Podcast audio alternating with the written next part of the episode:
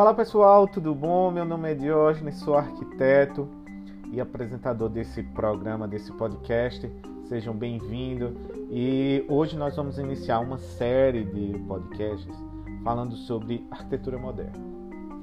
Esse tema que eu escolhi para a gente iniciar nesse nosso segundo programa daqui do podcast, praticamente o primeiro, porque o, o primeiro mesmo, 00, foi mais uma ideia de entender como funciona e ver. Escutem lá, falando um pouquinho sobre arquitetura. É, nesse primeiro programa sobre arquitetura moderna, eu vou explorar um pouquinho sobre a crise da arquitetura é, no século XIX e como surgiu a arquitetura moderna no século XX.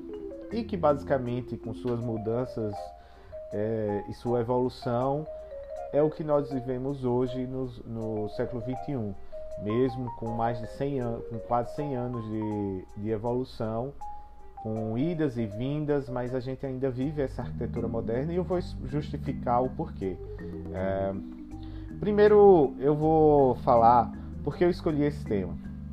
É, no meu Instagram, se você quiser me seguir lá, siga é, @diogenesanjo. Toda semana eu pego, coloco duas imagens de uma de um ícone famoso da arquitetura moderna do século XX e um ícone famoso de, de um prédio arquitetônico de outro, outro, momento histórico. É, pode ser renascentista, barroco, é, clássico ou da Idade Média.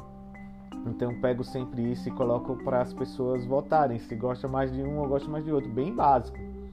E o que eu venho percebendo é, já tem umas cinco semanas, já fiz umas cinco pesquisas igual, igual a essa.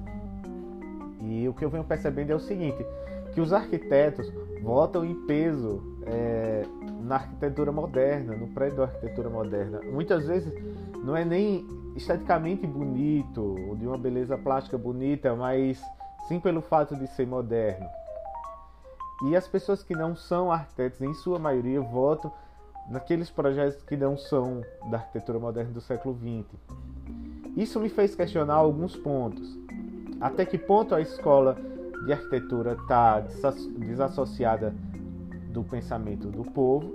Claro que a gente for debater arquitetura moderna é um debate muito grande, muito mais complexo, que tem muitos mais nuances. Claro que hoje a arquitetura ela tem a questão da tecnologia que ela é fundamental. Arquitetura, do, arquitetura moderna do, dos anos 50, com seus vidros, ali quando iniciou o, as fachadas de vidro, não tem a mesma tecnologia que tem hoje, por conta dos condicionadores de ar, por conta do tipo de tecnologia dos vidros empregado. Claro que existe tudo isso. Mas vamos focar agora nesse primeiro episódio sobre esse surgimento da arquitetura moderna.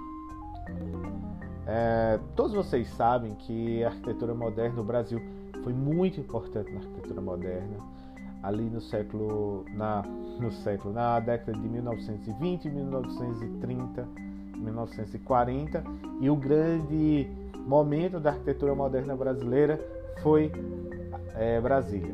A construção de Brasília foi aquele momento espetacular da arquitetura moderna brasileira, onde em todo o seu esplendor ela foi colocada com todas as suas ideias urbanísticas, toda a sua ideia de viver, de arquitetura.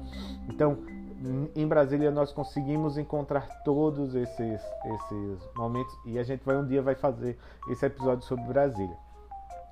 Mas hoje a gente tem que falar que a arquitetura moderna ela surgiu de uma crise isso a gente tem que voltar para o século XVIII, com a Revolução Francesa, com as mudanças que a Revolução Francesa trouxe de bom e de ruim. A gente nunca pode simplesmente dizer que a Revolução Francesa foi ruim por tudo. Claro que ali aquele movimento político teve a ideia de querer mudar o mundo, com aquela sua ideia de igualdade, fraternidade e liberdade. Faltou um pouquinho de igualdade e faltou um pouquinho de fraternidade. E também faltou um pouquinho de liberdade, porque aquele que promoveu guilhotinar todos também morreu guilhotinado. Mas ele trouxe mudanças importantes na cultura do mundo. E com essa cultura trouxe Napoleão Bonaparte, que começou a perseguir é, as, as, as, monarquias da, da, Europa do século XIX e começou em mudança que, se você for olhar para a história do Brasil, tem consequências no Brasil, porque a família é, a família real portuguesa veio para o Brasil exatamente por conta das guerras napoleônicas e o Brasil começou a, afundar e começou a mudar com o Império Brasileiro. Então, são coisas que nunca, nunca estão desconexas. A, a história ela tem ligações que vão se formando, entendeu? Mas só que a gente viveu um momento de crise, guerras napoleônicas, mudança na, nas monarquias europeias, é, novas constituições, o mundo mudando e não tem consequência. Essas mudanças políticas e sociais sempre vão refletir na nossa cultura, na arte e no design. Então, a arquitetura mudou, a gente entrou numa crise, saiu da ideia barroca ali do do a ideia barroca do século do século XVIII para um novo para o nascimento dos ismos, como a gente fala bem didaticamente, que foi o neoclassicismo, é, aí tinha o neoclassicismo de Roma, o neoclassicismo francês. Ah, isso na pintura é refletida basic, é, muito. Na Alemanha teve o surgimento do romantismo. É, e todas essas mudanças que, que o século XVIII, século XIX, engano, o século XIX foi colocando, foi nos trazendo para o século XX. Esse neoclassicismo com o romantismo, isso também tem reflexo na arquitetura brasileira. Se a gente for procurar no Brasil, também teve essas mudanças na nossa literatura, com a Luísa Azevedo, com o livro Curtiço. Ele é um símbolo do do realismo do século XIX, entendeu? A metade do século XIX é, se dava entre o embate entre o neoclassicismo e o romantismo. E o realismo foi essa força de dominar a arte segunda, na segunda metade do século XIX. Então, te, existia um grande combate do que realmente era. E era exatamente isso, da queda da hegemonia da Igreja Católica a mudança do pensamento como homem, o centro do mundo. E todos esses debates foram estavam acontecendo ali desde o Renascimento, a Revolução Francesa teve essa mudança de dizer não à Igreja Católica, onde Robespierre falava que ali seria guilhotinado o último rei na, na tripa do último padre. E essa, essa ideia francesa é, desse, dessa mudança política e cultural foi levada no século XIX com as guerras napoleônicas, com o realismo, com como o homem o centro de tudo. Então, aquela ideia de a gente chegar a Deus pela arte e pela arquitetura e fazer o belo para chegar próximo do divino, o homem começou a se colocar como centro, o homem começou a se colocar como Deus. Então, o homem como medida de tudo. E aí nós chegamos na arquitetura moderna, claro que o grande e voltando rapidinho, teve a arquitetura industrial na Inglaterra, onde se usou muito ferro. No Brasil, a gente tem vários exemplos em São Paulo é, de arquitetura de arquitetura do ferro, a gente tem a Torre Eiffel. Então, todos esses elementos dessa nova tecnologia que foi surgindo também foi modificando na arquitetura. Então, essas mudanças que ali estavam existi exist é, existindo naquele momento, a questão da fotografia, o realismo, tudo que eu já venho colocando, o impressionismo no final do século XIX para o século XX. Então, a gente viveu um momento do, do século XIX de muitas mudanças culturais é, na arquitetura e na literatura e um grande debate, o que veio surgir ali no início do século XX com a ideia do modernismo. E o modernismo nada mais é do que a colocar o homem como centro do mundo. Tanto que Le Corbusier, que é o, vamos dizer assim, é o pai da arquitetura moderna, junto com a, com a escola de design Bauhaus, ah,